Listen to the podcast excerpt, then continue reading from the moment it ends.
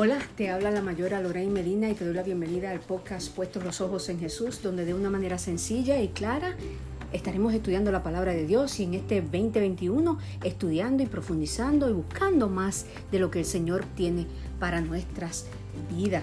Y aunque llevaba ausente, si te has podido dar cuenta, unos días estuve hospitalizada, pero gracias al Señor, pues ya estoy bien y, pues... Uh, fueron días difíciles. De pasar Navidad dentro de un hospital no se lo recomiendo a nadie. Así que eso fue parte de lo que me pasó a mí en Navidad. Pero quiero decirte que en todo momento puedo decir que Dios estuvo conmigo y que las situaciones pueden haber, pudieron haberse tornado peor, pero por la gracia y por la misericordia de nuestro Dios estamos, estoy bien, gracias a Dios. Mejorando poco a poco, no, no es que esté totalmente bien, pero gracias a Dios estoy mucho mejor. Así que este año comenzamos con un año nuevo. Ah, tengo muchos temas para compartir y muchas cositas que me gustaría que compartiéramos en este podcast. Así que te invito a que te suscribas y que lo compartas con otro. Y no sé si a ti te pasa, pero cuando comienza un nuevo año uno siempre se hace una listita de las cosas que quiere hacer, de los objetivos, de los sueños que quisiera tener. Pero Ah, en ocasiones los logras, en ocasiones no los logras, pero quizás ya tú hayas hecho tu lista, sea cual sea tu lista, yo te, te, sugiero que la pongas en las manos de Dios. Yo tengo algunas cosas que quiero hacer en este nuevo año, así que estoy dependiendo de mi Dios. Así que quiero decirte que este puede ser tu año, este puede ser tu año. Este día y todos los que vienen son tuyos y son, son tuyos son tuyos para que tú decidas a, quién vas a amar, a quién vas a servir y cómo tú lo vas a hacer, cómo vas a hacer el plan de lo que tienes para tu vida. Incluso para decidir qué quieres ser en tu vida, a quién vas a servir. La decisión que tú tomes de emprender algo nuevo y este camino debe de ir acompañado de la presencia de nuestro Dios, que lo tomes en cuenta.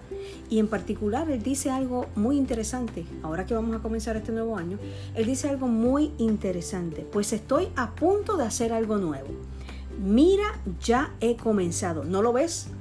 Haré un camino a través del desierto, crearé ríos en la tierra árida y baldía. Eso lo dice en Isaías 43, 19 te exhorto y te quiero que pienses qué cosa nueva quieres hacer este año. ¿En qué caminos necesitas que Dios quite los obstáculos? Vas a comenzar un nuevo año, pídele al Señor, Señor, yo quiero hacer esto, yo lo pongo en tus manos, pero necesito que tú quites los obstáculos que hay Tú sabes cuáles son los obstáculos. Yo quiero hacer esto para ti, yo quiero hacer esto para tu gloria, yo quiero hacer esto para el mejoramiento de mi familia, de mi hogar, de mi relación con mi esposa, con mi esposo, de, con mis padres, con quien sea. Pero necesito que tú me ayudes y que quites los obstáculos. Yo te aseguro a ti que Dios es fiel y que Dios va a quitar los obstáculos que sean en tu vida. No dejes que, que pase un año más y que digas, nah, ya yo perdí la, oportunidad o perdí ya el, el, empuje para hacer algo. No, permítele a Dios que te ayude y que Él sea tu guía durante este nuevo año. Te exhorto a que busques de Él, a que busques de Él en su palabra, que busques cada día, cada día leas. ¿Sabes que si lees tres capítulos al día, en un año tú habrás podido terminar toda la Biblia? Tres capítulos y medio más o menos. Al día tú puedes haber terminado la Biblia en un año. Este año yo me hice el propósito de estudiar más a profundidad el Nuevo Testamento. Y en esa voy este año. Y a que el podcast, en vez de ser tres, cuatro días así, hacerlo cinco días a la semana. Ese es mi propósito, uno de, los, de las cinco cosas que quiero hacer este año. Pero tengo que pedirle a Dios que me ayude, que me, que me ayude a ser sabia en cómo manejo mi tiempo, en las cosas que hago.